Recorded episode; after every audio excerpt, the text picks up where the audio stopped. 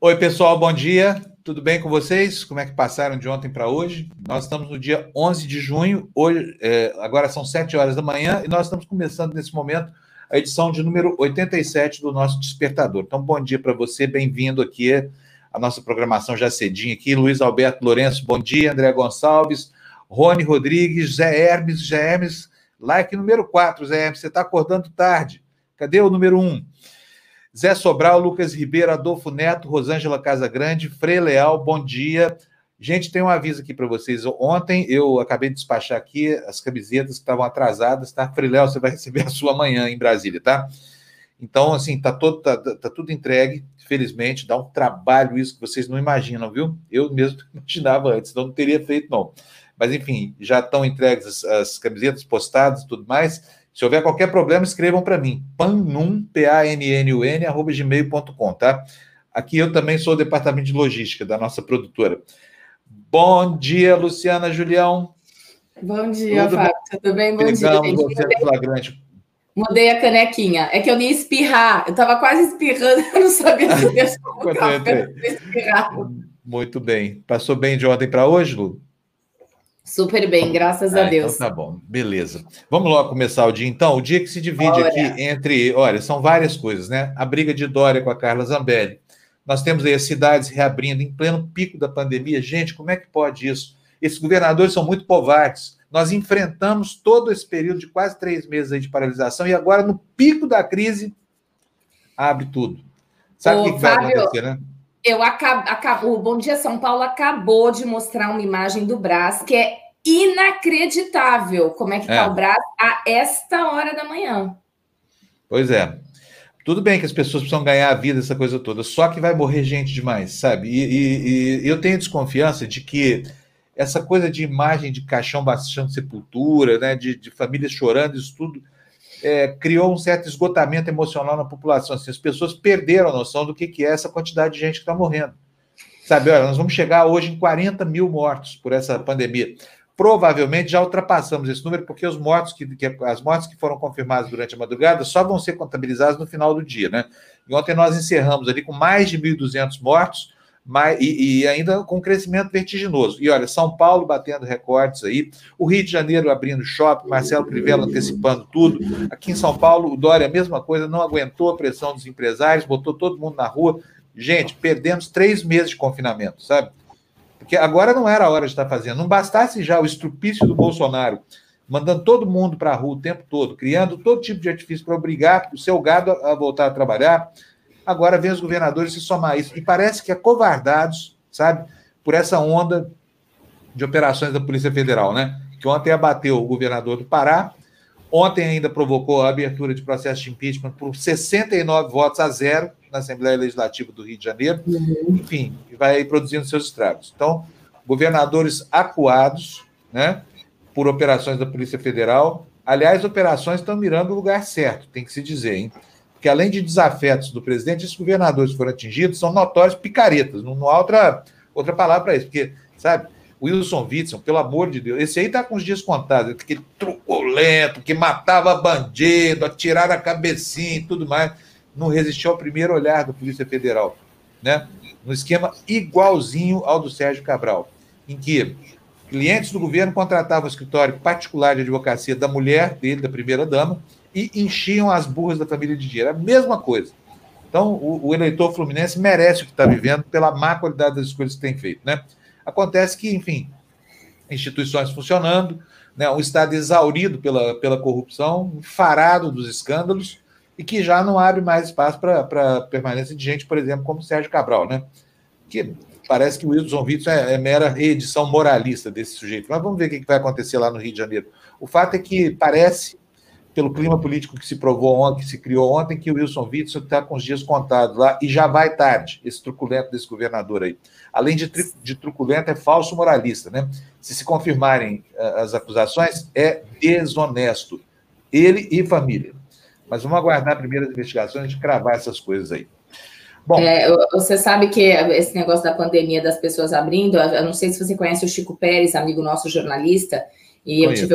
É, então, ele, ele fez um depoimento no Facebook ontem, assim, super é, é, desespero. Ele passou 72 horas acompanhando alguém na UTI, não sei, não lembro exatamente quem foi, e ele relatou o que ele viu na UTI, médicos e enfermeiros chorando com a situação que eles estão vivendo. Então, assim, a coisa é muito séria, sabe? É muito séria e eu fico, eu fico bem preocupada de ver que as pessoas não têm consciência nenhuma, nenhuma. Pois é. Vamos começar com a leitura dos jornais? Vamos? Cadê? Bora Deixa eu estou fora da tela aqui, passando para a nossa generala mobilizar a nossa tropa. Então, aí as manchetes dos jornais. Nosso jornal guia de hoje é a Folha de São Paulo e a manchete principal é comércio reabre na capital e terá de fechar no interior. A região de Ribeirão Preto, por exemplo, volta a fechar. Né? E tem uma segunda manchete na área alta da página e a Assembleia do Rio abre processo de impeachment contra Witzel. À esquerda, no jornal o Globo, a mesma manchete. Por 69 votos a zero, a decide abrir impeachment de Witzel. E ao lado dela, Faquin veta por manter o inquérito da fake news que pode dar na degola do senhor Jair Bolsonaro e também do vice dele, o general Mourão. E a direita, Estado de São Paulo, Congresso reage à MP que dá ao MEC poder de impor reitor. Vamos começar com os destaques. Hoje eu mudei um pouquinho, Lu, a, a, a, disposição das notícias. Nós vamos por editorias, tá bom? Então, nós vamos ter uma, uma área do programa dedicada à Covid, uma área de, de, dedicada à economia, uma área dedicada à política, para que as pessoas possam entender melhor como Ótimo. cada jornais aborda os temas. Dá, dá muito mais trabalho para fazer, não sei porque que eu faço. Eu, eu imagino, mas é uma ótima ideia, né, Fábio? Porque às vezes a é. gente lê uma coisa aí, daí no final volta do outro jornal, né? Assim, enfim, é. acho, acho, que fica bem. Eu legal. também acho. Nós vamos tentar vamos, manter. Vamos, vamos tentar. Vamos tentar, né? É, então vamos lá para o primeiro destaque, Fernando. Põe na tela para a gente, por favor. Olha aí, ó. Primeiro destaque, Assembleia Legislativa. Esse ficou ruim a diagramação desse negócio aí, né? Mas enfim, é, é isso mesmo. Tá aí, Assembleia Legislativa do Rio abre processo de impeachment de Witzel. Decisão com base suspeita de desvios em contratos da saúde tem apoio de 69 dos 70 deputados. O governador diz que provará inocência, Lu. Duas semanas após a deflagração de uma operação da Polícia Federal que chegou ao Palácio das Laranjeiras, a Assembleia Legislativa do Rio de Janeiro decidiu, nesta quarta-feira, abrir processo de impeachment contra o governador Wilson Witzel. Dos 70 deputados, 69 se posicionaram pela abertura do processo por suspeita de desvios em contratos da saúde. O líder, o líder do MDB, Rosenberg Reis, não se manifestou. Witzel não contou nem com o apoio de parlamentar do PSC, que é o seu partido. Com a abertura do processo e a publicação em diário oficial, os partidos terão 48 horas a partir de segunda-feira para indicar representantes de uma comissão especial que analisará a admissibilidade da denúncia. Witzel será notificado para apresentar defesa no prazo de 10 sessões. Depois que a comissão emitir parecer, uma votação nominal dos deputados vai decidir a favor ou contra o recebimento da denúncia. Muito bem, muito bem. Vamos lá para o próximo destaque da, da, do nosso telejornal Despertador. Gente, por favor, antes de prosseguir, preciso pedir para vocês que deem like, que se tornem membros do canal, que nos ajudem a divulgar a nossa existência a, a, entre os youtubers, principalmente do. do é, eu estou me chamando de youtuber aqui já. entre os, os, os, os, youtubers, os canais identificados com o Bloco Progressista, está havendo uma queixa geral dos editores de que há um cerco eletrônico a esse tipo de, de, de enquadramento ideológico, vamos dizer assim. É, o que está acontecendo? Todo mundo teve uma queda significativa da audiência nos últimos dias. Tá? Todo mundo. Teve gente que tinha 5 mil é, é, telespectadores simultâneos, agora baixou para mil. No nosso caso aqui, a queda de audiência foi da, da ordem de 30% a 50%, dependendo do horário. Né? A gente não sabe exatamente o que, que, é isso, mas pode ser que haja um cerco dos algoritmos aí direcionado. Mas pode ser também teoria da conspiração. Em todo caso, havendo ou não, o antídoto para isso é a divulgação que vocês fazem. Vocês dando like, indicando a gente, botando os grupos de WhatsApp, vocês nos ajudam e muito, tá? Então peço a vocês que façam isso em benefício de, de espalhar por aí a referência né, a, a, a locais onde a informação está assegurada, a qualidade da informação está assegurada, porque vocês sabem que aqui não tem fake news, tudo é checado, tem opinião contundente, mas ela sempre está abalizada pelo noticiário factual, né, Lu? E é por isso que a gente começa o dia se reportando aqui as publicações dos grandes jornais, que são o único caminho para a gente estabelecer uma certa é, lógica de verdade factual, né? Quer falar alguma coisa, Luiz? Não, é que você, você pediu e já te atenderam, porque chegou um novo membro, apitou agora, que impressionante. Que bom, que bom. Que seja bem-vindo, então. Alexandre Lamatina, né? Muito obrigado, é... Obrigada. Seja, sinta-se em casa aqui com a gente, tá bom? Pode nos criticar, pode usar a área de comentário, pode fazer tudo que você quiser. Aqui a gente trabalha para vocês. Aqui não tem patrocinador, não tem mecenas, não tem investidor estrangeiro escondido por trás, não tem nada. É só um grupo de jornalistas tentando fazer do jornalismo algo defensável, né? algo moralmente defensável. Vamos lá para o próximo destaque, por favor, que as pessoas estão esperando notícia na tela. Olha, Barbalho, governador do Pará, é alvo de ação é, da PF, é alvo da PF em ação sobre a compra suspeita de respiradores. A Procuradoria vê indícios de que os respiradores para uso na pandemia tiveram superfaturamento de 86%. Lu. A Polícia Federal realizou nesta quarta-feira uma operação com o objetivo de apurar fraudes na compra de respiradores pulmonares pelo governo do Pará. O inquérito corre sob sigilo. O governador paraense Helder Barbalho é um dos alvos. Foram cumpridos 23 mandados de busca e apreensão no Pará, Rio de Janeiro, Minas Gerais, São Paulo, Santa Catarina, Espírito Santo e Distrito Federal, após decisão do Superior Tribunal de Justiça. O Helder, o Barbalho, inclusive, deu uma entrevista ontem para o Estúdio I, da, da, Maria Beltrão, e, enfim, se defendendo da, das acusações, mas ela teve, é, acabou que a entrevista foi cortada, porque começou a sessão do Supremo e eles tinham uma, um compromisso de de divulgar a sessão na íntegra, né? Enfim, a gente não conseguiu, ele não conseguiu se defender totalmente, né? Falar tudo que, que gostaria. Muito bom. É, vamos para o próximo destaque? Então vamos. Hoje nós temos um dia cheio de notícias aí na nossa telinha. É, vamos lá então, está aí na tela. Faquin cita omissões e vota pelo inquérito das fake news no Supremo. Magistrado é o único a votar no julgamento da investigação, por enquanto, né? Que também apura ameaças contra ministros da corte. Lu. O magistrado foi o único a votar. O caso será retomado a partir da sessão de 17 de junho. Faquim propôs que o objeto do inquérito seja limitado a ações que ofereçam risco efetivo à independência do judiciário. Como exemplo de atos da natureza, citou ameaças a ministros e a incitação ao fechamento da instituição. Sem mencionar o ministro da Educação, Abraham Weintraub, ressaltou que pedir a prisão de integrantes do Supremo também se enquadra nas hipóteses do inquérito, Weintraub afirmou em reunião ministerial em 22 de abril que por ele botaria aspas, esses vagabundos todos na cadeia, começando pelo STF, fecha aspas. Bom, é, enquanto uns falam né, em omissões e tudo mais, enquanto Faquin legitima essa ação do, do que tem o ministro Alexandre de Moraes à frente, os filhos do presidente envolvidos aí outra vez em escândalos. E dessa vez, ontem, nós mostramos aqui uma manchete do jornal, acho que foi a Folha de São Paulo, né? Que trazia a denúncia de que o Eduardo Bolsonaro, que eu chamo de deputado estrupício, estava é, fazendo lobby pela vinda da Sig Sauer, que é um fabricante de armas é, é, com qual ele se afina. Então tá lá, foi feita a denúncia, fazendo lobby contra a Taurus. Aliás, lobby contra a Taurus não é de tudo uma má ideia, hein? porque a empresa tem um passado tenebroso aí, fabricando armas sem nenhuma qualidade, porque protegida por um cartório legal que foi feito para beneficiar esta que é o único fabricante privado brasileiro de armas, né? Então ela tinha todo, todo o conforto para agir como queria, inclusive vendendo armas que tinham defeito, uma legião de fabricação, né?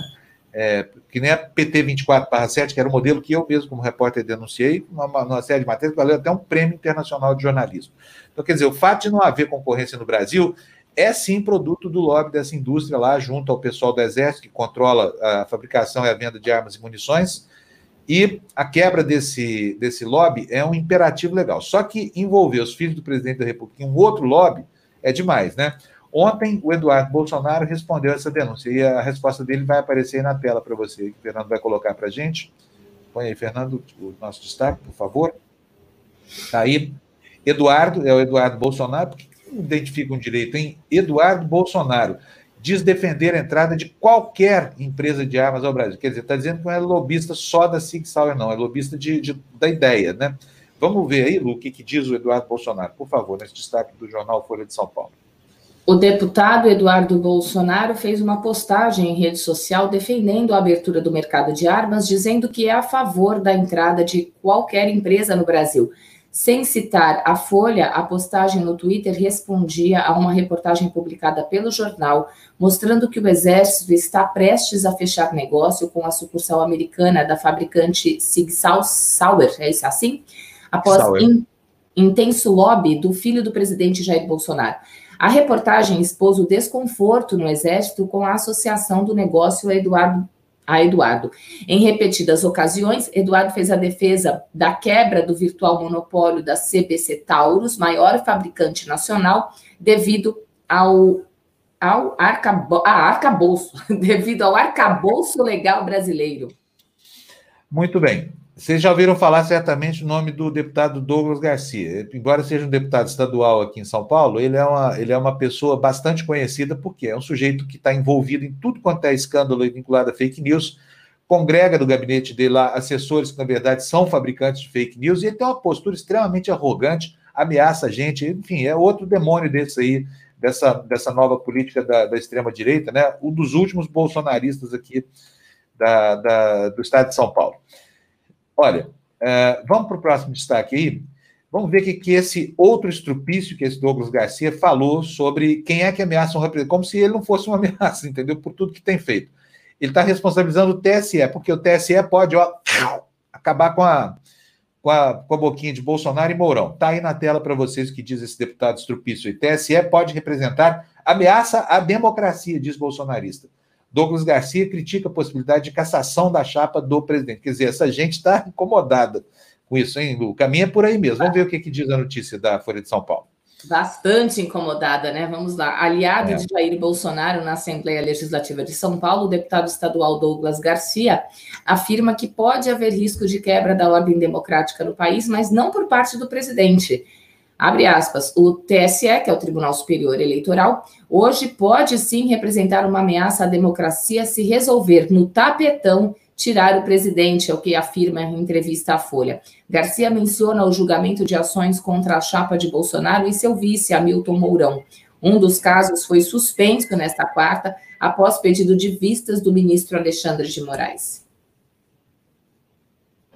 Só que essa história, vocês estão ouvindo o barulho do avião passando por aqui. Essa, essa história da, da essa história de, do TSE não anima, inclusive, adversários declarados do Bolsonaro, gente que vem trabalhando pelo impedimento do, do, do atual presidente da República, do capitão, né?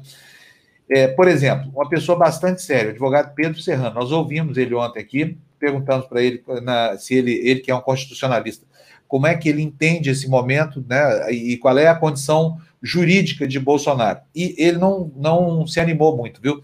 Vamos ver o que, que disse, então, o, o advogado Pedro Serrano sobre a chance de cassação do mandato da, da chapa, né, Bolsonaro-Mourão, pelo TSE. Me parece difícil porque há uma regra de que a irregularidade havida na eleição, essas fake news, que seria o grande motivo para poder ensejar a, a anulação da chapa, elas têm que, têm que se demonstrar que elas interferiram efetivamente no resultado da eleição. A eleição teria outro resultado se ela não tivesse ocorrido. Isso não pode ser presumido, tem que ser demonstrado. Eu uhum. acho isso muito difícil de ocorrer, em especial com esse tempo todo que, que decorreu desde a eleição. Né? Já estamos já há algum tempo. Eu acho muito difícil a justiça eleitoral aceitar isso. O que, que você faria na época do nazismo? Você vai mediar com o nazismo? Não, não vamos matar os judeus, nós vamos escravizá-los o que é a postura moral adequada numa época dessa? É não mediar. Nós não temos mediação com esse homem. Né? Não há mediação possível. Tem que ser enfrentado. E aí o mecanismo que eu acho adequado é, é para combater é, essa forma, é você é, afastá-lo pela via do impeachment. E aí eu acho que entra um debate mais complexo, que é a necessidade da gente formar, vamos dizer, não frentes eleitorais nem frentes estratégicas? Mas formar, vamos dizer, frentes ou unidades ou uh, vamos dizer, juntar pessoas de forma diferente de pensar, de forma a agregar uma maioria social para pressionar o Congresso. Não há outro caminho de fazer o impeachment. Crime comum via Supremo, o senhor não aposta muito? Nós, nós temos um problema estrutural no Brasil. O ministro Barroso tem uma coisa que ele fala que é, o, o Procurador-Geral da República ele deveria ser impedido de ser reconduzido ao cargo, deveria ser só um mandato, e, e deveria ter uma quarentena que ele deveria cumprir pós exercício do cargo, sem poder ser nomeado o Supremo porque isso fica uma situação muito ruim, que o, ele é o único que pode processar o presidente da República. E ele depende do presidente da República para ser reconduzido ao cargo, para ser eventualmente designado ao Supremo. Não estou falando desse procurador, eu falo que é um problema estrutural do Brasil. Eu, eu desconfio, eu, eu, acho que esses crimes aí de comuns, eles são feitos para não andar, não, dificilmente vão ter andamento. Pois é, é, isso vem como um balde de água fria, nas pretensões de quem acha que já passou da hora de mandar essa gangue que se estabeleceu no poder para restaurar o fascismo no Brasil, para instaurar o fascismo no Brasil, que é o projeto dessa gente, né? Que parece não, não haver é, um caminho legal ainda muito bem definido, porque tudo passa pela vontade ou do Procurador-Geral da República ou do Congresso Nacional. Daqui a pouquinho vocês vão ver que lá no Congresso não tem o menor clima para fazer é, para fazer esse tipo de coisa, especialmente com o Bolsonaro corrompendo gente baseada e oferecendo cargos e, e enfim, dinheiro para roubar a, a essa gente desqualificada do Centrão, né, que está ali justamente para fazer o, o jogo de barreira, né, para emparedar as denúncias que chegaram ao Congresso. É por isso que Bolsonaro ontem resolveu recriar o 23º Ministério. Sabe? Prometeu que ia ter no máximo 15 na campanha, já desculpa, já esqueceu tudo. Por quê? Aquilo ali era pura balela, né? Entendeu que o caminho mais fácil para se manter no poder é mesmo subornando essa gente aí com dinheiro do povo, porque é isso que é disso que trata.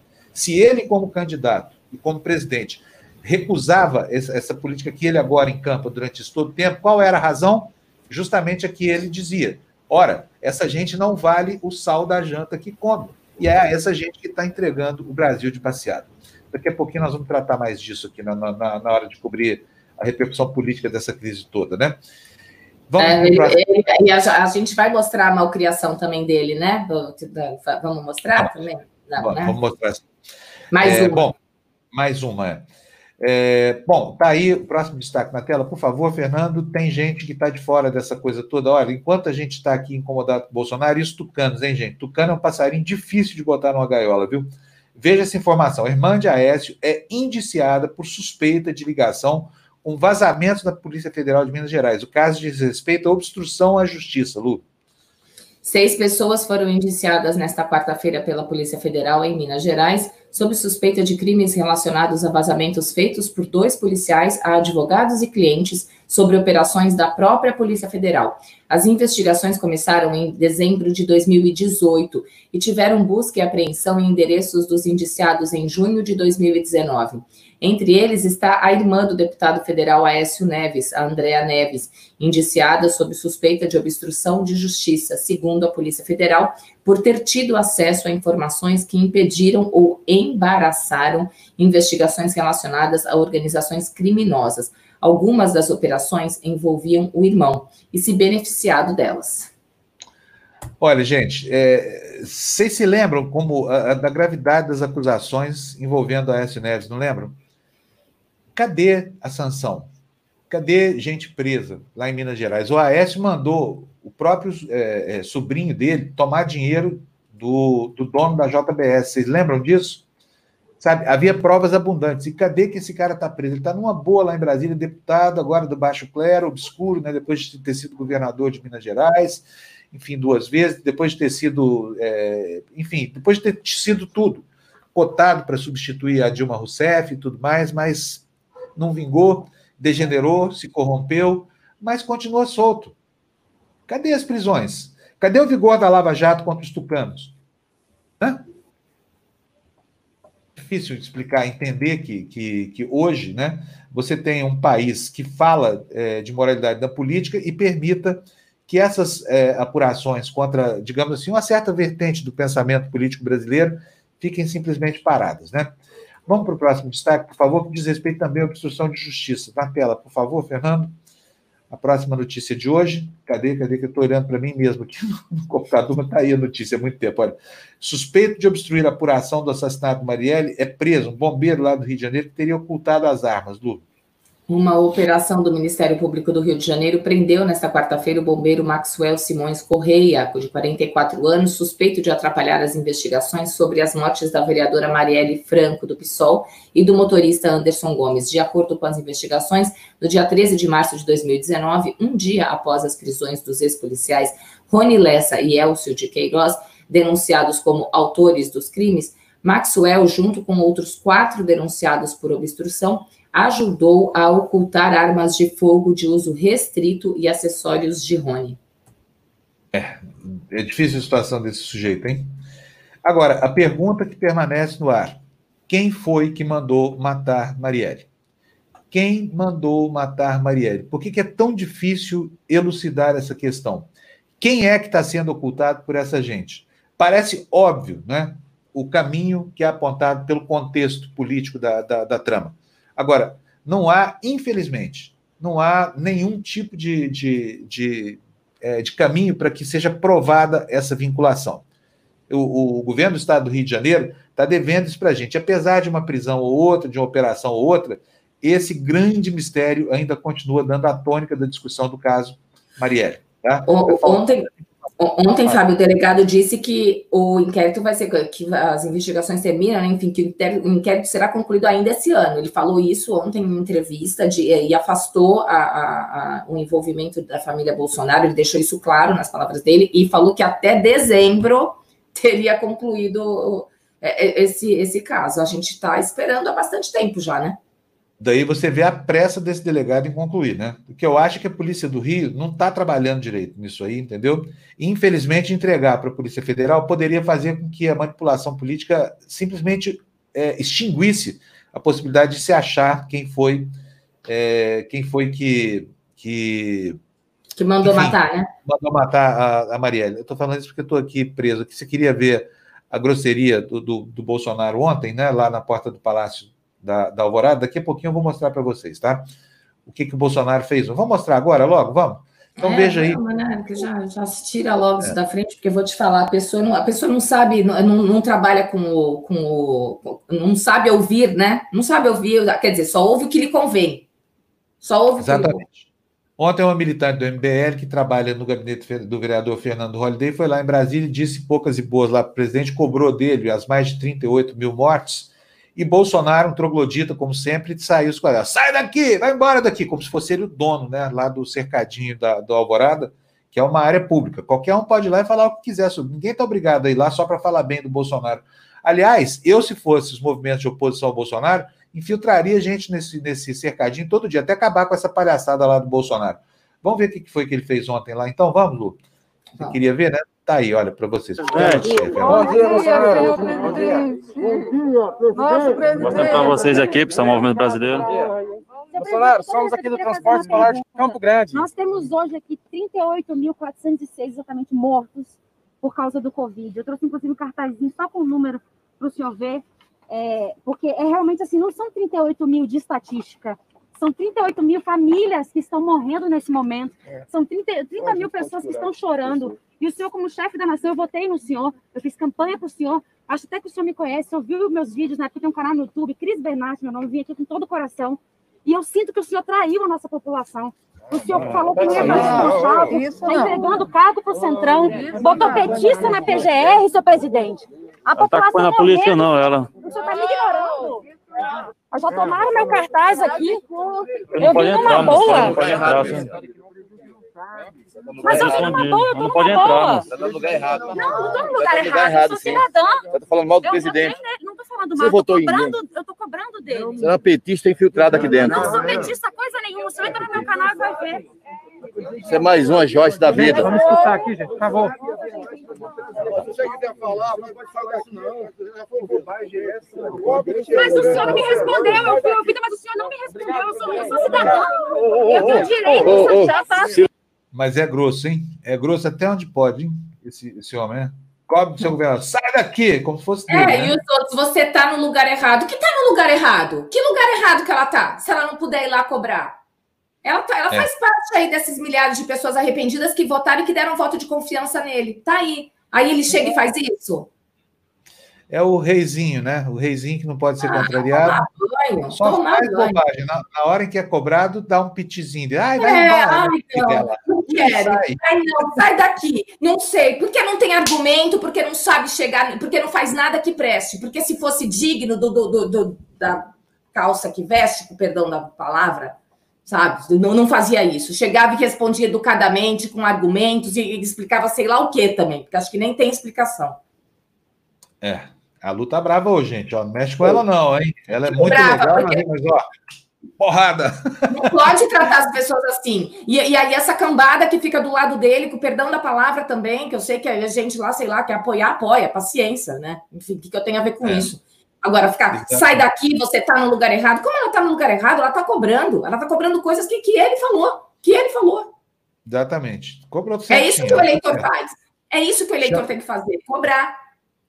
Olha, isso chama distopia. É alguém que voltou, votou no Bolsonaro, trabalhou por ele, certamente, é assessora de um gabinete político, mas tem todo o direito de falar o que bem entender, a favor ou contra o presidente. Ninguém está obrigado nesse país, que ainda é uma democracia, apesar de ter um ditador instalado no poder, porque Bolsonaro é um ditador. Não interessa que ele não consiga construir a sua ditadura por enquanto, ele é um ditador. O espírito dele é de um antidemocrata, de um fascista mesmo, com todos, todas as características de um líder fascista ultranacionalista, ultra-religioso, ultraconservador, ultramoralista, né? E agora também tem essa versão nova dele, que é de ultra, é, como é que chama isso? Pragmático, né? Que sai comprando gente, quero ficar aqui no poder, aqui é bom para mim, gostei dessa cadeira aqui. Vamos lá, vamos seguir com o noticiário, que tem muita coisa para falar. Fernando, põe na tela para gente, está aí, olha. PMs são afastados. Isso aqui eu, eu selecionei, é um destaque pequeno que estava na Folha de São Paulo, mas para ressaltar que eu, eu, queria. Volta aqui para mim, Fernando, por favor. Quero mostrar minha cara aqui quando eu falar, e vocês vão até estranhar. Vocês estão acostumados com o meu comportamento aqui. Quero elogiar a Polícia Militar de São Paulo.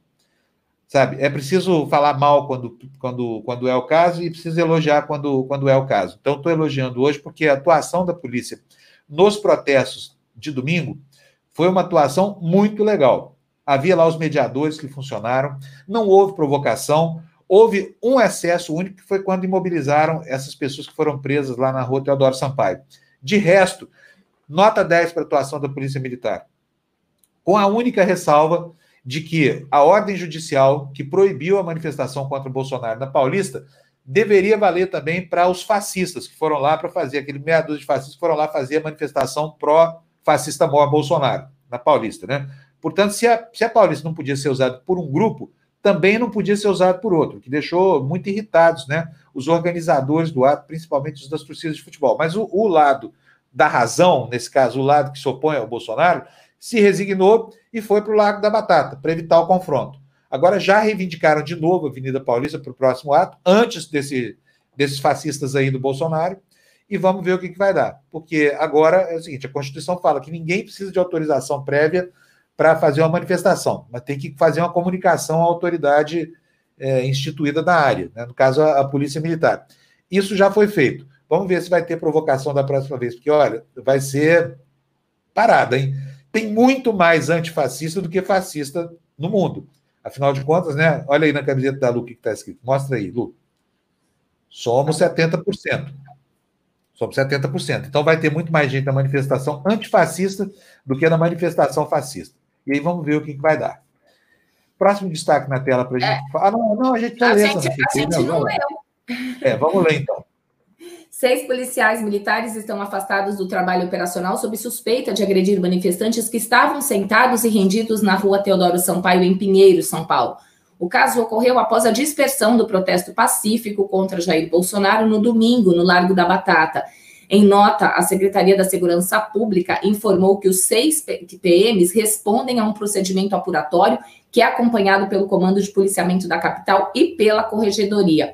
Todos serão reorientados e retreinados de acordo com os procedimentos padrão da instituição, foi o que disse. A Secretaria de Segurança Pública disse que a PM não tem compromisso com o erro e não compactua com desvios. Olha, ontem aconteceu algo inusitado, perigoso, né? Que foi o ataque de um homem ensandecido à TV Globo. Ele manteve sob, a, a, a, sob arma né, uma repórter da emissora dizendo que queria conhecer a Renata Vasconcelos, completamente transtornado. A pergunta que fica é a seguinte: e se a moda pega, né? E as pessoas começam a invadir emissoras de televisão por qualquer motivo? Se esse homem entrou, enlouquecido, ensandecido, imagina o que faria um militante desses neonazistas aí que vivem ameaçando a imprensa, que nutrem um verdadeiro ódio pela imprensa, né? E eu estou falando aqui que é, sobre a Globo, mas a Globo é só uma das faces do problema. Ela é a mais exposta, porque ela é mais vista e é mais cobrada, mas tem todas as outras. Aliás, não tem bem todas as outras, porque Rede TV, neonazista nenhum vai lá botar aquela TV abaixo, porque ela é absolutamente bolsonarista. Record, a mesma coisa, né?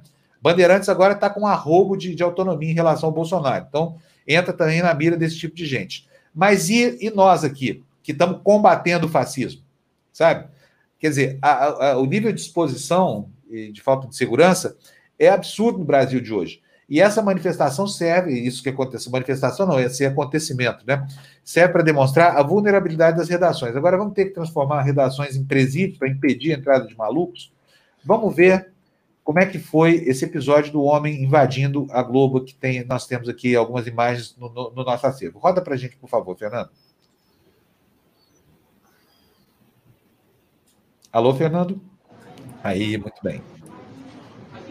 Olha aí, vocês veem, ó, o cara, tá vendo, ó, com a máscara, a repórter ali sob a arma dele. E, e o que, que aconteceu? A polícia foi chamada, é, entrou na televisão, negociou com o homem e a Renata Vasconcelos foi chamada a se apresentar. Quando ela se apresentou, disse o William Bonner ontem no Jornal Nacional, ele imediatamente entregou a arma e acabou. Portanto, é um episódio que está aí muito bem caracterizado como, né, é, assim, foi episódio de um maluco era aniversário, né? Era aniversário ontem da Renata, ele quis ir lá e ele rendeu a Marina Araújo na porta da emissora. E foi por isso que ele conseguiu entrar até ele, porque os seguranças ficaram com medo dele fazer alguma coisa com a Marina, é. e, e, ele entrou na, na, emissora querendo ver a Renata, porque a Renata ontem foi aniversário dela, um aniversário que com certeza ficou marcado. É, nós vamos aproveitar, fazer igual diz o Ricardo Salles. Passou, vamos passar a boiada inteira e vamos usar esse episódio para aumentar a nossa segurança, fica proibido falar de aniversário aqui, tá bom, Lucas? Beleza? Olha, eu, eu vou falar uma coisa, Fábio. Eu já tive problema sério por, por conta disso, com um boletim de ocorrência registrado, inclusive pela lei da Maria da Penha, tendo que ficar afastado. Eu tive problemas seríssimos na redação da Record em Santos. Ele eh, invadiu a redação. Ele, ele e eu não soube, mas assim começou na cultura. O, um, um, um, uma pessoa que falou, é até estudante de jornalismo, mas eu tenho processo e, e, e eu passei por muito bem. Eu já, eu já, precisei acionar a polícia duas vezes porque ele invadiu a redação da Record, que, é, querendo chegar perto, enfim, falar, sei lá o que, que ele queria, para falar a verdade. Que eu, tinha, eu fiquei com tanto medo, eu não podia sair de casa, e eu tinha até gásinho de pimenta, viu, gente? Porque o cara me perseguia e por duas vezes invadiu a redação da Record Litoral. Pois é. O, o Valder está perguntando aqui, olha, em referência ao sargento que foi preso ontem lá no Rio de Janeiro, é, o que, que justifica um sargento que ganha 6 mil reais por mês ter uma casa como aquela, uma mansão, um carro de 170 mil reais? E os caras não têm o mínimo pudor, diz ele aí, como você está lendo, de ostentar ganhos com crime e corrupção em todos os níveis. Ô, Valber, você sabe de uma coisa? Eu nunca vi nenhum corrupto que não prezasse mais o dinheiro, até porque eles trabalham pelo dinheiro o tempo todo, né? Além da própria dignidade pessoal, muito além. Então, quando eles conseguem o dinheiro, o que, que eles fazem? Eles constroem símbolos, sinais exteriores de riqueza. Por isso é muito fácil pegar essa gente ao cabo de investigações muito sérias, né? Então tá, tá dito aí. A explicação para isso é corrupção, milícia, né? É, é, enfim, você pode lembrar que o Rony Lessa também morava no mesmo condomínio que o Bolsonaro, né? Que o Queiroz é um homem que, embora morasse numa casa assim, tinha uma vida na babesca, enfim, todo corrupto acaba ostentando sinais exteriores de riqueza, porque dinheiro para eles serve para isso. Eles são loucos com dinheiro, né? fazem tudo por dinheiro, tanto que vendem a própria alma ao diabo, em alguns casos até entregam. Né? Vamos para o próximo destaque? Vamos, Fernando? Na tela para a gente estar tá aí, a TJSP, dribla lei, escuiga. Gente, é demais isso, hein? Olha só os nababos que vestem toga aqui na, no posto mais alto da magistratura em São Paulo. TJSP dribla a lei, exclui gastos de um bilhão e abre espaço para mais despesas, diz o TCE. Reajustes e reembolsos de férias e licença-prêmio não foram contados como dispêndio com o pessoal, Lu. De acordo com o relatório de fiscalização do Tribunal de Contas do Estado de São Paulo, finalizado em 20 de março, o TJ não contabilizou em 2019 aproximadamente um bilhão de reais em gastos com servidores. O documento foi obtido pela Folha. As despesas incluem reajustes de magistrados e demais funcionários, isso representa 328 milhões de reais.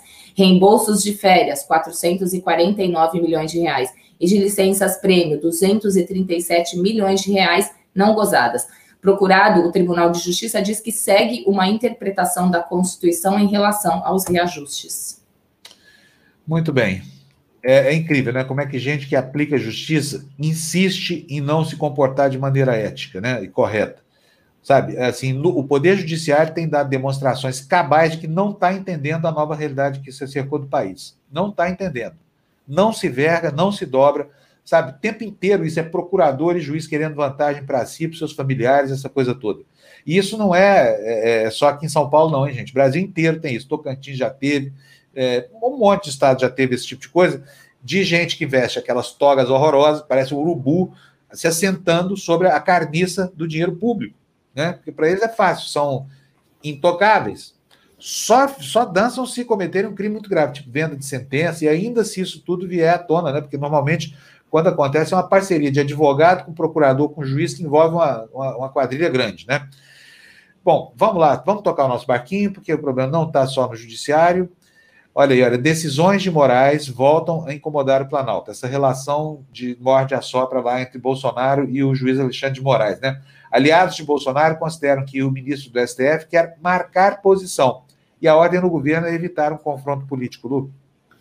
Após gestos de aproximação feitos em direção ao ministro do Supremo Tribunal Federal, Alexandre de Moraes, as decisões do magistrado nessa, nesta semana provocaram incômodo no Palácio do Planalto. Aliados do presidente Jair Bolsonaro chamaram de decisões políticas o pedido de vista do Tribunal Superior Eleitoral em processo que debatem a cassação da chapa de Bolsonaro com Hamilton Mourão e a determinação de Moraes para que o Ministério da Saúde volte a divulgar dados acumulados sobre a Covid-19. A avaliação de integrantes do Planalto é que Moraes quer marcar um posicionamento político em relação ao governo. A ordem no Planalto é para que se evitem críticas públicas a Moraes, que além de ter voto no TSE, é relator do inquérito que investiga se aliados de Bolsonaro propagam, é, deve ser notícias as, é, das, das, fake news, é isso? É isso, é. Tá né? Deve, deve ser isso. Exatamente, fake news. Olha, o, o, o Ed Souza está fazendo aqui, ele me contesta aqui quando eu falo que ele é, não é ultra, que ele é ultranacionalista. É, ao menos no discurso, Ed, ele é, repara bem como ele fala, está lá o emblema dele, Brasil acima de todos, né? E ultra-religioso, Deus acima de tudo, são os dois grandes valores que ele cultua. A gente não sabe se isso é, mas isso aqui é que o nacionalismo é o precursor da xenofobia, da eugenia de tantas coisas que transformam um gueto né, em dono da, da, da hegemonia. Então pode até ser só no discurso, né? Porque você vê assim, que nacionalismo é esse que privatiza tudo, que quer vender o Banco do Brasil, essa coisa toda. Então pode até não fazer sentido com questões pontuais, mas na hora de compor a sua plataforma ideológica, o ultranacionalismo aparece com essas coisas de Brasil, Brasil, assim como, como também discrimina né, um grupo da sociedade. O bem seria só dos eleitores do Bolsonaro, os, os ultracristãos, cristãos, os ultracristãos, os, é, as pessoas de bem, porque todos os outros são pessoas do mal. Então é um estigma para criar estereótipos entre os ultranacionalistas de fancaria, né, de, de, de, bravata, ao qual eu me refiro. E eu quero aqui, o, o Só Reforma diz que Bozo é, no fundo, um covarde. Todos esses machões, na hora que são confrontados, viram frangas. É, exatamente. E aqui tem uma pergunta para você, Lu, do Washington. Olha aí, ó. Para mim, vamos lá. É, a Lu é demais. Por que, que ela não participa do Tertúlio do Furabolha? obrigada, Washington. Obrigada pelo carinho. Ela, ela, é ótima mesmo. Se eu pudesse, aproveitaria muito mais a Lu aqui. Ela é ótima, ela é espetacular. Ela do Furabolha porque ela tem, ela tem que ganhar a vida também, né? E a gente aqui, infelizmente, não pode ter ela como um privilégio só da gente. Gostaríamos muito. Assim que vocês nos ajudarem com a conta, você pode ter certeza que ela vai estar aqui do meu lado aqui, tá bom? Gente, vamos lá? Tocando barquinho, cadê os destaques? Tá gostando da leitura por editoria hoje, Lu? Ainda tá Eu meio tô, né? né? É, não, mas é, é, legal também as pessoas de repente comentarem o que acharam da, ou se, se sentiram a mudança, enfim.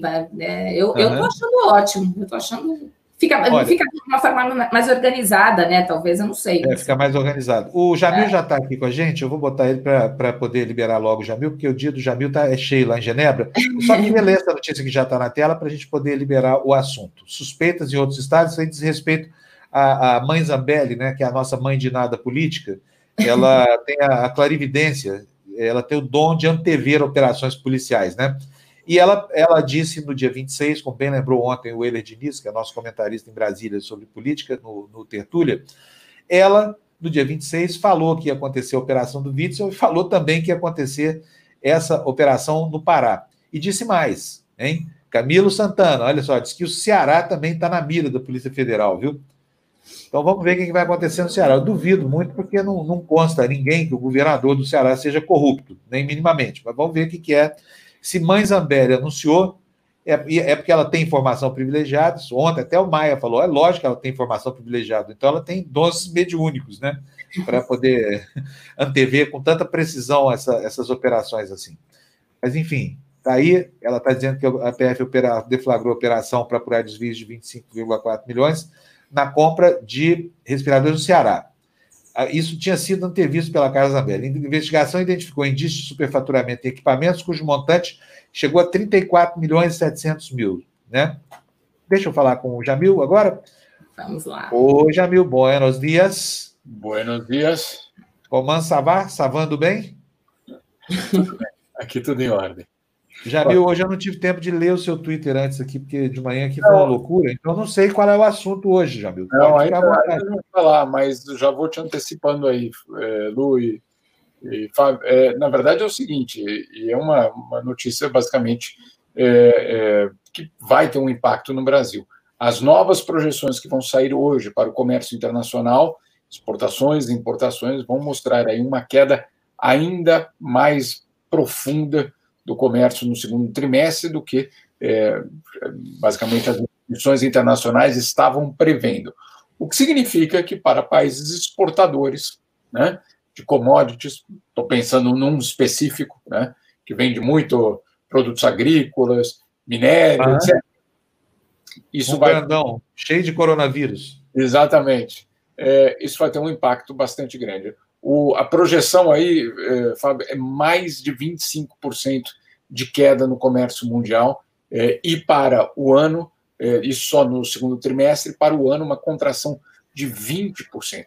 Vamos só colocar num contexto que isso significa. Isso significa que, é, se for confirmada essa queda de 20% aí em 2020, é, nós vamos ter uma, uma contração do, do comércio mundial é, três vezes maior do que aquela na crise financeira internacional de 2008 e 2009, que já teve uma repercussão gigantesca. Então, você retirar do comércio mundial 20%, que é ou um quinto né, da, é, do comércio internacional, isso certamente vai trazer sérias dificuldades para vários setores aí no Brasil, que de alguma forma é, não tem, e essa o drama, não tem o mercado doméstico, porque a crise doméstica é profunda, e agora é, vão ter sérias dificuldades para exportar. O cenário, Lu e Fábio, é, não é nada, absolutamente nada confortável é, em termos econômicos para esse ano. Ai, que triste. Tem que respirar, viu, Jamil? Porque fica difícil, né? Fica bem difícil. A, a, a gente já está passando por tantas outras dificuldades, né? E, é. E de fato, já você está aí, exatamente, o da, da China. Olha só, é, exatamente, é um Twitter aqui, é um tweet do, do embaixador da China. O que, que ele está dizendo aí? Segundo o Ministério da Economia do Brasil, nos primeiros cinco meses, o volume total de exportações brasileiras para o exterior foi de 84 bilhões, queda de 7,17%, por enquanto, né? Exato. E aí, mas só que ele ressalta, mas ao mesmo tempo as exportações brasileiras para a China aumentaram 20, de, é, 27,49 bilhões, Exatamente. aumento de 12,4%, né? Exatamente. E, e olha, Aí embaixo ele vai falando aqui, ó, a China é o principal parceiro comercial do Brasil nos 11 anos consecutivos. O relacionamento comercial bilateral tem características de alta complementariedade, benefícios mútuos e interdependência. Pode-se alcançar um aumento estável ainda no cenário complexo e difícil este ano. Aí eu venho à minha cabeça, né, as bravatas e as desfeitas e toda toda o ódio racista que tem sido direcionado à China por gente do próprio governo Bolsonaro. Quer dizer, os chineses estão dizendo aí o seguinte: olha, respeitem-nos porque somos importantes para vocês. É o que está dito aí nesse, nesse negócio. Né? Enquanto o mundo decresce, as relações comerciais crescem. Você acha que está superado aquele episódio de racismo que está levando, inclusive, o ministro da, da, Deseducação aqui no Brasil, a, a, a Polícia Federal, para depor sobre o que pretendia dizer quando discriminou abertamente os chineses, Jamil? Não, não está superado, não está superado, a, a, vamos dizer assim, o mal-estar do governo brasileiro com a China. É, o que existe é, na verdade, uma divisão dentro do governo entre aqueles que defendem um pragmatismo com a China, por quê? Esses números aí do embaixador são importantes, mas se a gente colocar lá num, num pacote mais global, a China é, deve sair dessa pandemia como um parceiro ainda mais importante do Brasil, né, em termos de destino de exportação. Hoje, para você ter ideia com esses números, a China já representa 40% do destino das exportações do Brasil. Ou seja, pessoal, é, você pode até chamá-los de comunistas, né? é, mas são eles que estão, de uma certa forma, garantindo é, a sobrevivência financeira de setores inteiros no Brasil. Quer mudar? E eu acho extremamente válido diversificar exportações, é, é, não depender de um parceiro só, é fundamental não depender de um parceiro só, tudo isso extremamente válido. Agora, você não mata aquele que vai comprar de você enquanto você já não tem um outro. Né? Então, se você não tem um outro destino para exportação, é, enquanto isso, é, pessoal, é, não faz nem sentido econômico. Né? É, faz sentido ideológico. Ideológico faz sentido. Mas depois vai explicar lá em casa e lá para os agricultores, para o pessoal que exporta, etc. Olha, foi por ideologia que vocês não vão exportar mais. Não vai dar certo. Né? Isso simplesmente é uma, uma, o cálculo fica muito claro. Agora, tudo indica, e essa é a realidade, que o Brasil vai sair da pandemia, o mundo vai sair da pandemia mais dependente da China. Isso é certo. Quer reduzir essa dependência? Muito bem. Para reduzir essa dependência, você vai ter, você vai ter de construir outras relações. E aí é a dificuldade aparente do governo brasileiro. Construir relação não está muito na agenda, salvo a construção de relações com os americanos. O que, claro, a gente sabe muito bem, é, é, pode ter um, um desfecho positivo, mas a história sempre mostrou, mas sempre mostrou que os americanos é, levam, vamos dizer assim, a questão do America First é, como um princípio. Se é, for interessante para nós, ótimo. É, se não for interessante para nós, paciência para vocês. Né? Então, o America First não é algo do Trump. O Trump expôs isso de uma forma violenta, é, é, explícita, quase pornográfica. Né? É, isso que ele fez. Agora, esse é um princípio da política americana é, eterno, basicamente, desde que eles. E todos os governos brasileiros que tentaram um alinhamento automático, incondicional, é, totalmente entregues aos americanos, se deram conta logo depois que não houve o benefício. Isso você viu depois da Segunda Guerra Mundial, né? o governo brasileiro é, se entregou basicamente aos americanos, não teve resultados. É, ditadura fez exatamente a mesma coisa, os militares fizeram a mesma coisa, e alguns anos depois, já nos anos 70, estavam comprando uma usina nuclear na Alemanha, porque viram que não tinha essa, essa relação recíproca com os americanos. Então, quer é, é, denunciar a China por direitos humanos, pelo comunismo, tudo isso extremamente válido. Só que, é, em termos de, de, fechar as contas nacionais, não vai fazer sentido. Procure primeiro diversificar o seu comércio, para depois dizer: olha, agora vamos reduzir a nossa dependência em relação à China. Bom, Jamil. É, bom, então, bom dia para você. Muito obrigado pelas informações mais uma vez aqui, né? Tudo de bom. Torcer para que essa seja uma semana um pouco mais. Já está acabando, né? no final das contas, não vai ser, não. Não vai ser. Não a gente não vai ter horário, Não sei se é o fuso horário, mas aqui já é quinta. É, aqui já. É que. Não, eu, eu até tenho, tenho perdido a referência dos dias, viu, Jamil? Porque os dias são muito parecidos em casa, assim, é, né? Eu estou é. trabalhando aqui no mesmo lugar há três meses aqui, num quarto que tem nove metros quadrados aqui do meu, do meu apartamento, e o trabalho é o mesmo de segunda a segunda, então é eu me perco nos dias de vez em quando. Mas enfim, Jamil, olha, um beijo e um beijo especial para o seu filho, porque é um querido o comentário dele. Que, que, que orgulho, que orgulho. É, aliás, eu esqueci de falar sobre isso. Que orgulho, muito legal. cara. Muito legal, muito legal. Muito legal aquela foto dele numa estação de esqui em Manaus. Onde é que era aquilo, Jamil? É, essa é uma outra, uma outra. É. Não, não, é em Manaus, na verdade é a Praia do Espelho, ali na Bahia. É na Praia do Espelho, é maravilhosa essa praia. É. Praia do Espelho, ela fica perto daqui, entendeu? É, do lado, nos Alpes aí, né? Carro, até aquele local era 30 minutos. Nietzsche, mais de 30 minutos, chegava na Praia do Espelho, entendeu? Eu acho que é.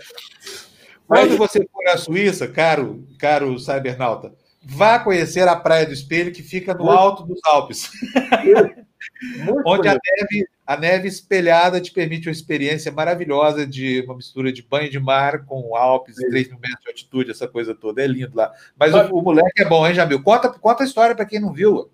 Eu vou ah, botar não, seu história aqui. Não, a história foi o seguinte: ontem à noite, colocando para dormir, eh, os dois, cada, eu tenho um de oito e outro de seis anos, né? E cada um do, do seu lado do quarto. O de seis anos pediu, papai, pode dormir comigo? Eu, pode. Então você, você entra lá, espera ele dormir para depois voltar a trabalhar, obviamente, né? É, você, torcendo para você não dormir naquele momento, porque senão depois vai ter um problema. Então, tá ali dormindo, a luz já apagada, ele fala assim: Papai, você sabia que se os hospitais fossem de graça nos Estados Unidos, não tinha morrido tanta gente? Pois é. Moleque, aos seis anos de idade, né? É. Mas tem um, tem um provérbio né, que está na Bíblia que fala: quem sai aos seus não degenera. Degenera. Né? Pode ver aí. eu acho que isso, isso, isso é o que depois eu até disse, isso é um absurdo, porque isso mostra que as escolas suíças estão completamente contaminadas por comunistas. E é insuportável, né? É, uhum. Contas ver com essas ideias de é, direito à saúde. Isso é um absurdo. Como assim, direito à saúde? Todo mundo vai ter direito à saúde? Pelo amor de Deus. Não, aqui não, né? Enfim, é uma ironia, né? Obviamente. É. Bom, Jamil, muito obrigado. Um abração para você. Manda os parabéns. Como é que é o nome do moleque mesmo? Mark. Mark, fala pro Mark que ele tem um monte de fãs aqui no Brasil, tá? Quando ele crescer, ele vai trabalhar aqui na TV Democracia, se puxar o pai e virar jornalista também, tá bom? não, isso a gente não vai deixar, não. Isso a gente não vai deixar, não. Eu falei a mesma coisa. Eu tenho uma filha jornalista e outra que ia se formando em publicidade. Já viu? Não funciona, viu? Não funciona. Não, não, não ó, quer um conselho? Não faça oposição a essa vocação dele, que ele provavelmente vai ter muito orgulho do pai o pai como um espelho, isso facilita essa vida de jornalista. Que lá na minha casa foi assim: olha, foi batata. Só falar, não façam jornalismo. A minha filha mais velha entrou no vestibular de jornalismo. É, não, eu, eu, eu, Quem ouviu isso? Acho que todo jornalista ouviu isso, porque eu também ouvi na, na faculdade, na, é, no, como é que é? é? Aquelas manhãs vocacionais. Não façam jornalismo. Até que eu fui dar uma, fui participar de uma manhã vocacional. Assim, e pronto, tá aí, jornalista, né? Não, eu vou deixar ele sem sorvete por uns três meses, se ele fizer isso. Então... Isso mesmo. Cadeia no moleque, ó. Vai ver o sol nascer é, quadrado aí, sorvete, na Praia do Espelho nos Alpes. Sem Praia do Espelho por uns três meses. Aí, aí vai entender tudo. Tá bom, já viu. Um abração para você. Bom, Obrigado, viu? Bom, bom dia. Tchau, tchau. Olha, temos aqui eu? Para mim? Não, aqui, ó, Gina Marques. Eu, eu, eu, Já começa. Buongiorno, Gina, come lei va? Lei va molto bene, va bene, va bene, va bene, va bene, va bene. E, e, e lei? lei? Que lei continua a sua maratona around the globe? Sim, sim, sim, continua, viu, Fábio? Continua, continua, continua. E hoje a gente, hoje a gente tem bastante coisa. Vamos lá? Bem, conseguiu. Primeiro, o lead. Conseguiu alguma coisa, alguém de algum jornal sério falando não, bem do Bolsonaro? Não, consegui jornal que não menciona uh, o Bolsonaro, mas menciona o Brasil. Vamos lá, é esse. Falando aqui do vizinho de casa. Avenida. Opa. Avenire é um jornal ligado à Conferência Episcopal Italiana. E o Papa telefonou ao ao bispo de Aparecida, o arcebispo, perdão, de Aparecida, Orlando Brandes, para dizendo que está fazendo orações pelo Brasil, né? É, incluindo o Brasil nas suas rezas, e falou com, com o bispo que ele está ao lado do, dos fiéis brasileiros, dos brasileiros, perdão, e de todas as pessoas que sofrem. Então, eu achei interessante colocar essa, essa, essa notícia como, como abertura. Mas esse, esse artigo não fala do Bolsonaro, fala do número de vítimas, fala do sofrimento da população brasileira, mas não toca nem no nome do presidente Bolsonaro, né? Então, a mensagem é essa: as orações do Papa para o Brasil, eu os acompanho sempre com o coração. Este é o título. Vamos para o próximo? Já que a gente está falando do Papa, vamos lá. Vamos para a Argentina. Opa! Então, opa, vamos lá.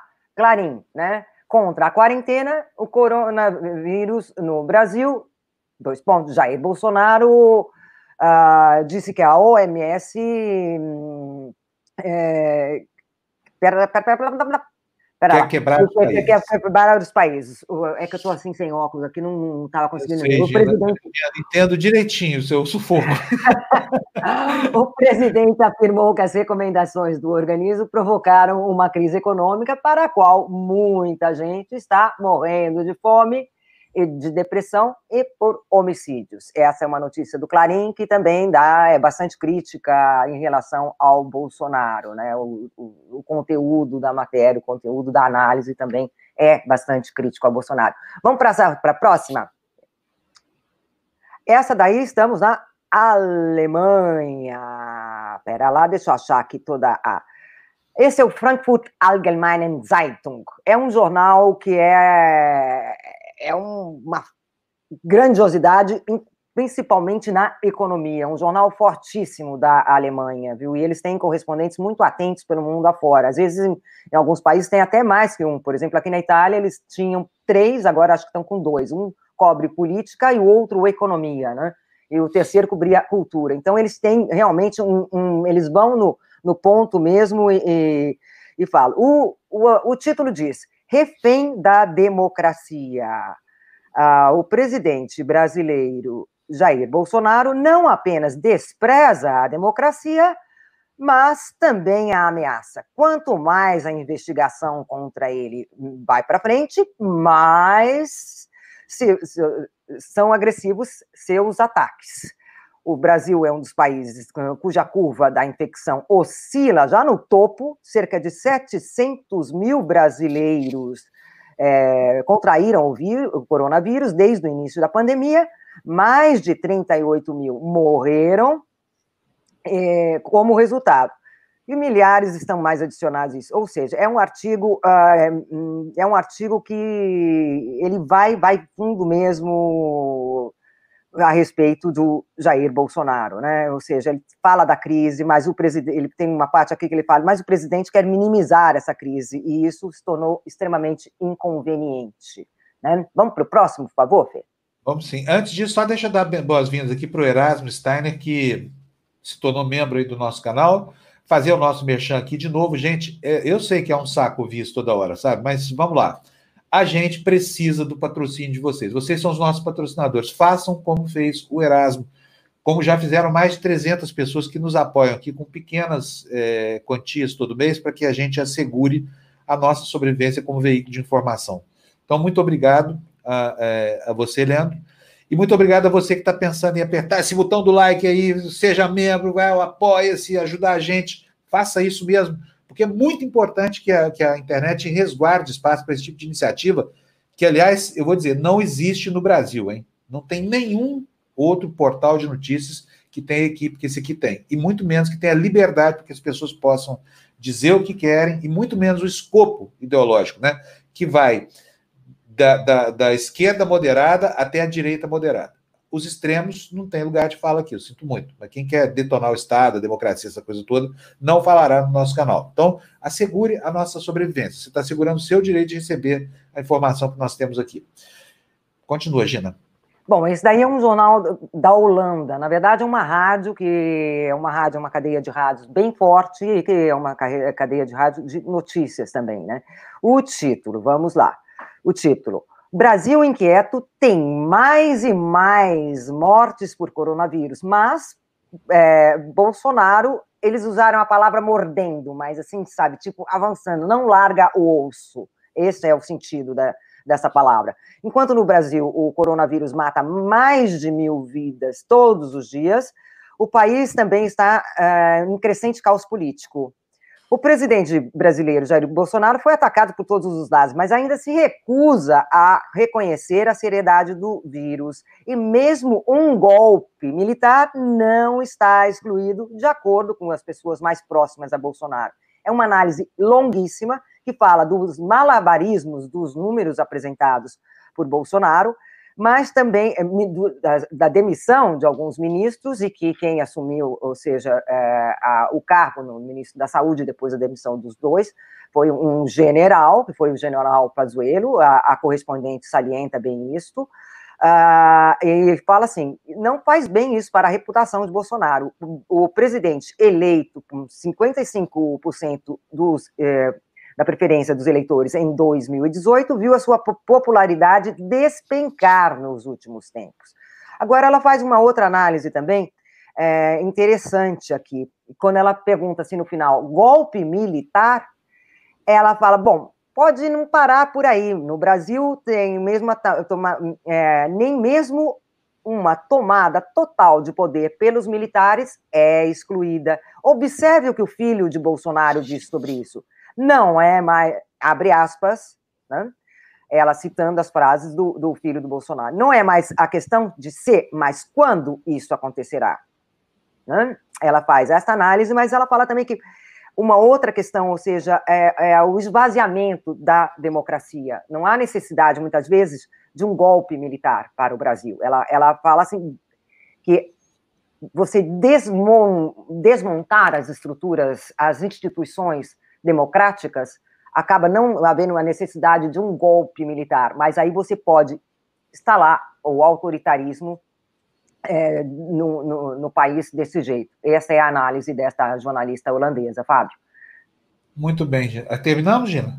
Olha, tem ainda um jornal da Índia que falou do, do, do caso que o Bolsonaro. Aqui, os óculos aqui. O Bolsonaro pediu para a atriz, né, que estava ali no, no cercadinho lá, para ela ir embora, depois que ela criticou a, a posição do, do Bolsonaro diante da, da pandemia. Eles citam essa Cris Bernat e, e, falam, falam sobre ela mesmo, mas é mais assim para dizer que essa notícia também já está circulando pelo mundo. Olha aí o lobby, deixa a Gina falar, essa, essa hashtag é muito legal, estou adorando isso aqui. A Gina tem o maior banco de defensores. É. Gina, vai me destacar esse negócio de falar, gente, mas eu preciso explicar para vocês, é que a Gina é muito bem educada para os nossos padrões de comportamento aqui, ela não, não passa por cima de ninguém. E aí no Tertúlia, né, que junta seis correspondentes assim, ela fica assim, ó, com o dedinho assim, ó, quero falar, quero falar, pequenininha assim, ó. E ninguém deixa a Gina falar ainda. Não sou eu, tá, gente? Eu sou o cara que resguarda a fala da Gina aqui, não é verdade, Gina? é mesmo. Mas já tá melhorando, vai, já tá melhorando. Não, ela tá, mas é que a Gina precisa aprender a entrar na conversa e fazer igualzinho a gente faz com ela aqui, entendeu? Deixa pra lá os caras. É, afinal de contas, a Gina é, é, assim, é o nosso luxo aqui nesse espaço, né, Gina? Imagina. É o nosso luxo, assim, alegria, beleza, informação, tudo isso. Essa morena tem, nossa morena da Itália. Mas ó, Gina... o sacrifício tá grande, viu? Tá ótimo, tá ótimo. Estamos gostando muito. Muito bom. Acho que nós vamos perenizar essa associação do, da, da, mídia no mundo, sabia? É, é muito legal. O, o interessante é que normalmente a, uma análise, normalmente, quando os jornais brasileiros falam da mídia, eles se concentram muito nos Estados Unidos e Europa. Então eu acho interessante abrir este leque e pesquisar outros países, porque você acaba entendendo outras línguas, buscando outras línguas, outras culturas e mergulhando em cima disso. No final das contas, acaba sendo uma, uma viagem mesmo, né? É, acaba sendo uma viagem, sim. Uhum. Vamos fazer o seguinte: olha, eu vou convidar o pessoal para se encontrar com a gente no Tertúlia daqui a pouco, às 9 horas, porque aí tem bastante Gina falando lá, tá, gente? A Gina fala muito lá no Tertúlia, tá? Tá bom, gente. Olha, um beijão para você, tá, Gina? Até daqui a pouco. Beijo. Tchau, tchau, tchau. Você viu que é... você perguntou aí, né, da matéria do New York Times, Fábio? É, meu irmão, Pedro Paulo está é. perguntando aqui. Pedro, a gente não vai falar desse assunto hoje, porque nós já lemos a matéria inteira ontem, que foi o dia que ela saiu, né? Foi a última matéria do, do New York. Até, até procurei aqui no site para ver se tinha mais alguma coisa, mas não tem mais nada do. E tá bom também, né? É que hoje está nos jornais brasileiros, por quê? Porque saiu ontem, mas nós já estamos na frente, porque a gente leu aqui ontem essa matéria inteira, né? Aliás, uma crítica muito abalizada ao, ao presidente Bolsonaro, né? Dizendo que ele que ele está tocando terror aqui no Brasil. Bom, a Fabiana está dizendo aqui, olha, que está tendo dificuldade para se inscrever aqui, diz que queria virar membro, mas não acha o botão virar membro. É o seguinte, se você está no seu telefone celular, é, tem um, uma aba vermelha logo em cima assim, que tem lá é, é, várias guias. Você tem que correr assim com o dedinho para a esquerda, você vai achar lá assinatura. Tem gente mesmo que não tem esse botão, não sei porquê, viu? Acho que deve ser uma falha do, do, do YouTube, mas lá em assinatura você acha. Aliás, muito obrigado pelo trabalho todo que a gente está te dando aqui, tá? Muito bom. Olha, temos já aqui a professora, a Jéssica, que está toda animadinha ali, olha, com um sorrisão no rosto. Tudo bem, Jéssica? Bom dia, meus amores! Tudo Bom ótimo. Bom dia, professora. Tudo bem. Adorei a aula ontem, Jéssica. Nossa Senhora, fiquei muito suada, muito suada. Olha, ontem foi o auge. Eu recebi muita mensagem, o pessoal adorou mesmo. Foi uma aula diferente. Fiquei muito feliz, viu? Deu muito certo, o pessoal adorou. E aí, seguindo esse ritmo de coisas diferentes, hoje, como eu prometi, vai ser aquela. Cadê? Cadê você? Estou aqui. Hoje vai ser aquela aula para quem está iniciando. Então, se você está em casa, acha que as aulas é, estão muito puxadas, vem hoje, vem sair do sedentarismo. Hoje a aula vai ser bem específica para iniciantes para gente que está acima do peso um pouquinho e para gente que tem problema no joelho, que eu também estou recebendo bastante mensagem para esse tipo de aula, para essas aulas mais específicas. Então, hoje vem, que hoje é o dia de você começar a fazer a sua, a sua atividade física e a cuidar da saúde. Material de hoje: um cabo de vassoura, o nosso bastão e uma cadeira, tá bom? Pode vir hoje a Beth pediu, o Luiz pediu, o pessoal que está aqui, que eu já vi nos comentários, estão pedindo essa aula. Quero ver vocês hoje, hein? Não tem desculpa. Dona Marta pediu, né? Marta pediu. Dona Marta, minha mãe pediu. Dona Marta é a maior patrocinadora do canal. Nós temos que atendê-la conforme, viu? É mãe trocinadora. Enfim. Só eu quero as mensagens dela no meu programa também, porque ela não aparece no meu. Fico triste com isso. Também não, é, quero... é a genética da família. É a genética da família, sabe? Tira a gente da, da, dos exercícios físicos aqui. Bom, então a gente se encontra daqui a pouquinho na Academia da Pandemia, né? Já são oito e tanto já, meu Deus do céu, estamos casados de onze já. Super. Ô, ô, ô, Jéssica, já já a gente entrega o programa aqui, tá bom? Nós vamos para a nossa tradicional corridinha aqui agora, né? Para as pessoas ficarem bem informadas do restante do noticiário. E daqui a pouquinho eu já estou enviando o clipping do despertador para você que não conseguiu acompanhar o programa inteiro, tá bom? Que é nosso associado. Então, um beijo para você, Jéssica. Até beijo, daqui a pouco. até daqui a pouco. Espero vocês. Tchau, tchau, tchau. Então tá aí, olha aqui, ó. O Maracajá está explicando como é que faz para achar o botão de membro. O celular precisa fechar o chat para você ver os botões de inscrição e virar membro. Tá aí uma dica que eu mesmo não sabia. Assim, acho que isso devia ser mais. Alô, YouTube, vamos facilitar a vida do pessoal aí, ó. É... Bom, vamos lá para a nossa corridinha, vamos? Vamos. Qual, onde é que a gente parou? Deixa eu ver aí, Fernando. A gente está no slide 14, Fábio. Banco do Brasil, né? Isso aí é o Banco do Brasil transformado em, em central de, difusão de fake news, em papelão, em Banco do Brasil. Fala sério, um, um banco fundado lá no Império chega aos nossos dias nessa condição abjeta aí, né? Vamos lá, então, vou, vou ler para vocês aqui, depois a Lu. Banco do Brasil admitiu que usou algoritmo em anúncios. Mídia programática resultou em propaganda pública em sites de notícias falsas. Banco do Brasil informou a Controladoria Geral da União que não operava essa ferramenta. Com críticas, Tribunal de Contas da União aprova contas do governo federal. O relator menciona possíveis irregularidades da SECOM na contratação de publicidade estatal. Banho de água fria na cara dos democratas deste país. Não é hora de discutir o impeachment de Bolsonaro, diz Maia. Reportagem do New York Times vê risco institucional em ações autoritárias de Bolsonaro em meio à pandemia. Augusto Aras relaciona a leitura de jornais a fake news em julgamento no Supremo. O PGR faz discurso alinhado ao de Bolsonaro. A Agência Nacional de. A INJ, né? Agência Nacional de Notícias, é isso? É isso, né? Associação Nacional de Jornais. Associação Nacional de Jornais, desculpa. É, vê desconhecimento sobre jornalismo profissional. É, o Augusto Aras, na verdade, valeria a ele um cargo mais apropriado de escondedor-geral da República. É evidentemente um bolsominion que se apossou da Procuradoria-Geral da República. Né? Próximo destaque: voto de Faquim pede ajustes em inquérito das fake news. Relator das ações do Supremo, o ministro vota pela validade da investigação, mas quer mudanças que podem limitar seu alcance, como foco específico e maior participação do Ministério Público Federal. Tranco em Zambelli quebra a regra de Dória. Os, os adversários é até aliados estranharam né, a resposta dele para Carla Zambelli, é o que diz a matéria. Fernando, dedo nervoso aí, porque nós vamos mostrar o vídeo aqui. O que foi que o Dória disse para Carlos Zambelli em referências diretas aqui num desafio de quem parece acuado. Né? Vamos ver o que quis dizer o Dória sobre isso. Fernando, roda para a gente, por favor. Alô, Fernando. Cadê o vídeo do Dória? tá aí, Zambelli prefere cumprir o papel de mãe de Ná, ao invés de cumprir o seu papel de parlamentar. Ela trata a Polícia Federal como polícia privada. A deputada Zambelli não tem cargo e nem mandato na Polícia Federal. Muito menos para ser porta-voz da polícia ou antecipar atos. Em qualquer lugar, seja em São Paulo ou qualquer outra parte do Brasil. E se ela estiver exercendo ilegalmente essa função, estamos falando de uma polícia política. Quero registrar mais uma vez, deputada Carla Zambelli. E a todos que precisam ouvir essa mensagem.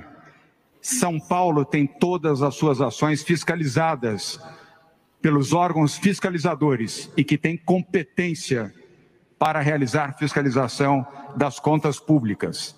São Paulo não precisa de vitrola parlamentar ideológica e nem de uma deputada que prefere engraxar as botas dos militares, especialmente do seu chefe, o presidente da República. São Paulo pauta as suas ações pela transparência. E este é um governo que não deve e, portanto, não teme. É, mas a fala dele é uma fala de quem está acuado. Né? Não sei porquê, não sei se está acuado, mas que parece, parece. Afinal de contas, eu, se fosse governador de um estado, ainda que fosse o mais honesto e cândido do mundo, estaria preocupado agora com a atuação política da Polícia Federal. Né? Então, não sei o que, que tem aí contra o Dória, não sei se tem alguma coisa contra ele, mas a resposta direta a Carla Zambelli, mãe Zambelli, é, não deixa de ser, de, de, causar estranheza, né?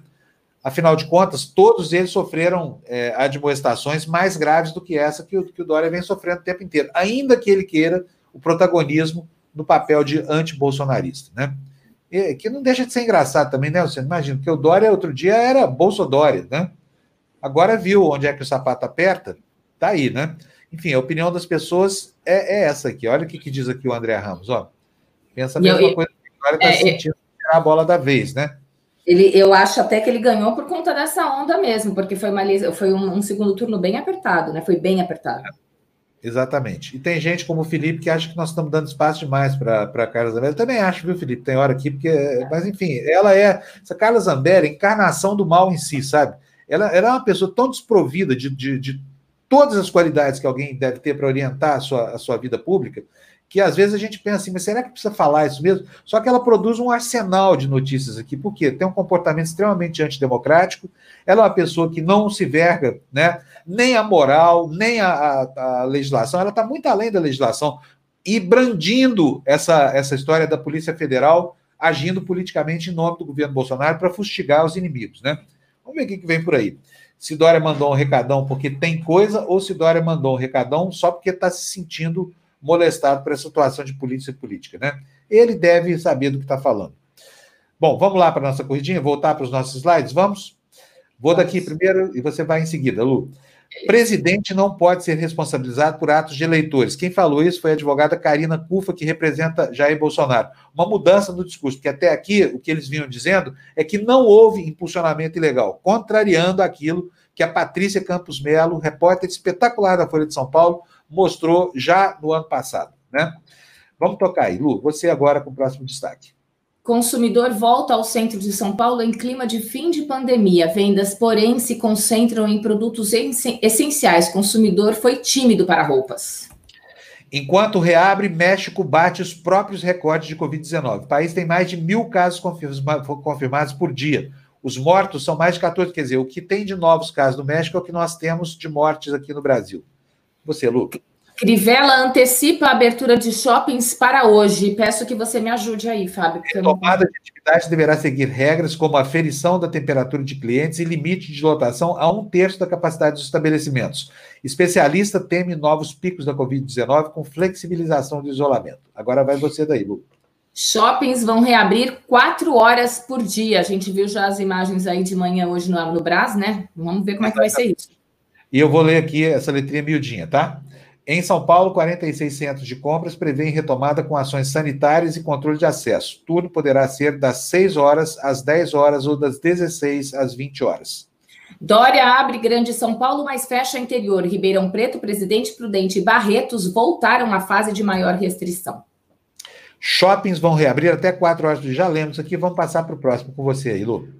Brasil passa Estados Unidos e Reino Unido e lidera em óbitos diários. Só ontem foram registradas 1,3 mil novas mortes e total se aproxima de 40 mil. Para especialistas, falta coordenação nacional do combate. E mais, no próximo destaque, vamos entender uma das razões que leva a esse quadro. Tá, Yara? Brasil é líder em desinformação sobre números da Covid. O país teve a maior quantidade de posts falsos em redes sociais contestando dados. Estados Unidos ficam em segundo. Damares diz que distribuiu cestas que nunca chegaram a, indígena, a indígenas no Amazonas. Muito bem. Olha, nenhuma família, diz essa matéria, recebeu ajuda no município de 45 mil habitantes, São Gabriel da Cachoeira, um lugar lindíssimo lá na cabeça do cachorro. Você, Lu. À espera do Congresso sem caixa para pagar salários, empresas querem prorrogar suspensão de contrato. Economia do Brasil deve encolher 7,4%, diz o OCDE, e já diz também o Jamil Chad hoje aqui. A entidade calcula que o planeta sofrerá este ano a maior contração já registrada em tempos de paz. Lei que facilita a venda de imóvel da União é sancionada. O governo espera arrecadar 30 bilhões de reais em três anos. Leilões começam este ano e devem render quase 6 bilhões em 2020.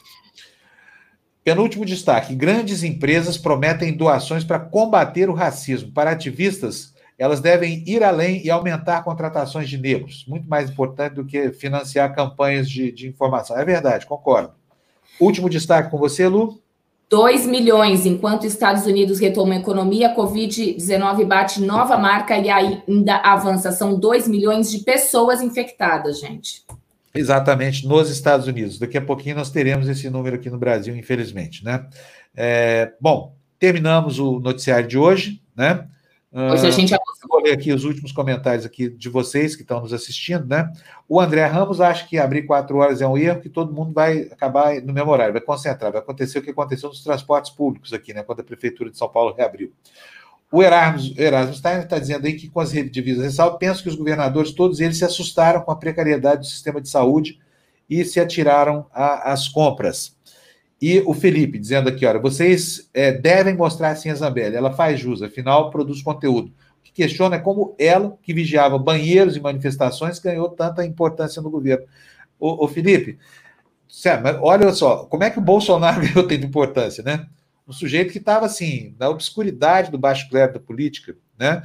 Como é que a Sarah Winter, né, ganhou notoriedade? Uma mulher que não tem nada a oferecer a ninguém, virou de repente chefe do, do neonazismo brasileiro. Então é complicado, sim. E a gente negligenciou durante muito tempo a existência dessa gente, pensando que a democracia seria um valor a ser cultuado por todos, como a gente viu, não é, né? A gente precisa regar essa plantinha frágil aí da democracia para que ela consiga vingar uma árvore frondosa apesar a despeito dos machados que essa gente toda vem apontando para essa mudinha, né? Tão frágil e já tão é, miseravelmente é, não querida, né? Por tanta gente. É isso aí, gente. Vamos embora? Bom dia para vocês. Vamos agora vamos cuidar da saúde. A Andréia tá super brava. Hoje tem na esportiva em novo horário, gente, seis da tarde, tá? A gente espera vocês. Eu e a Andréia, nossa general lá. Exatamente. E tem o Tertúlio ao meio-dia também, né? Nós temos a, a, a Carol hoje com Namastrita. E, enfim, programação longa aqui. E olha, estou pensando seriamente, você sabe, Lu, que eu sou super ateu, né? Não tem crença nenhuma, não acredito nada, mas nós inauguramos uma faixa de programas holísticos aqui no fim da, eh, durante a tarde, que eu estou achando muito legal, porque tem muita gente que gosta disso. Tivemos ontem a estreia da Paula Jubé aqui, né, num programa que fala sobre constelação. Foi muito bem a Paula, todo mundo adorou o programa dela. Nós tivemos na, na Mastreta, que estreou semana passada, e eu estou pensando em colocar aqui um programa sobre tarô, com uma pessoa que leva muito a sério isso. Eu não levo, eu não acredito, mas todo mundo tem o direito de crer. E nós vamos abarcar também essa, esses pedidos aqui, entenderam? Não vamos nos tornar uma emissora esotérica, pode ficar tranquilo, que não vai ter pastor falando, nada disso, tá? Mas vamos ampliar a nossa grade aqui e ampliar o nosso, nosso foco. O que, que você acha disso, Lu? Eu acho ótimo, tem que abrir tudo, é o que você falou. Tem gente que acredita, tem gente que não acredita, mas enfim, pega um pouquinho dali, outro pouquinho dali, né? Tem gente que faz é. isso também. É, exatamente. Olha, o, o Alano está perguntando se não é meio-dia fura bolha. Meio-dia, tá, gente? Meio-dia em ponto, fura bolha. Aqui tudo começa em ponto, tá? A gente preza muito esse compromisso com o horário, né? E só para a gente encerrar aqui, mais dois comentários de vocês. O Felipe dizendo que não consegue entender, entre um professor e um capitão analfabeto escolheram o segundo. Meu Deus. É verdade. A Camila nos dizendo que vocês deveriam ter uma programação, nós deveríamos. Mas, Camila, nós precisamos descansar. Só o dia começa às quatro e meia da manhã para mim e acaba às 10 horas da noite. E eu ainda tenho que embalar as camisetas, gente. Pode isso. Aliás, eu aproveito para comprar logo a sua camiseta, que está acabando, viu, gente? Daqui a pouco elas vão virar só brinde mesmo para quem apoia o canal, tá bom? Então é isso, gente. Bom dia para vocês. Beijo, Muito... gente. Obrigada. Obrigado pela audiência, pela companhia de vocês. Até amanhã. Fura bolha ao meio-dia, tertúlia às nove. Depois tem o que mais? O que mais tem, Lu? Hoje? Aham. Uhum. A esportiva, seis da tarde. Claro. Hoje é na, nado artístico, gente. Nado artístico. Nado artístico. Beijão para você, Lu. Um beijo para as moças que nos assistem. Um beijo respeitoso e um abração para os rapazes aí, com a devida distância para ninguém pegar coronavírus. Tchau, tchau, gente. Tchau. Música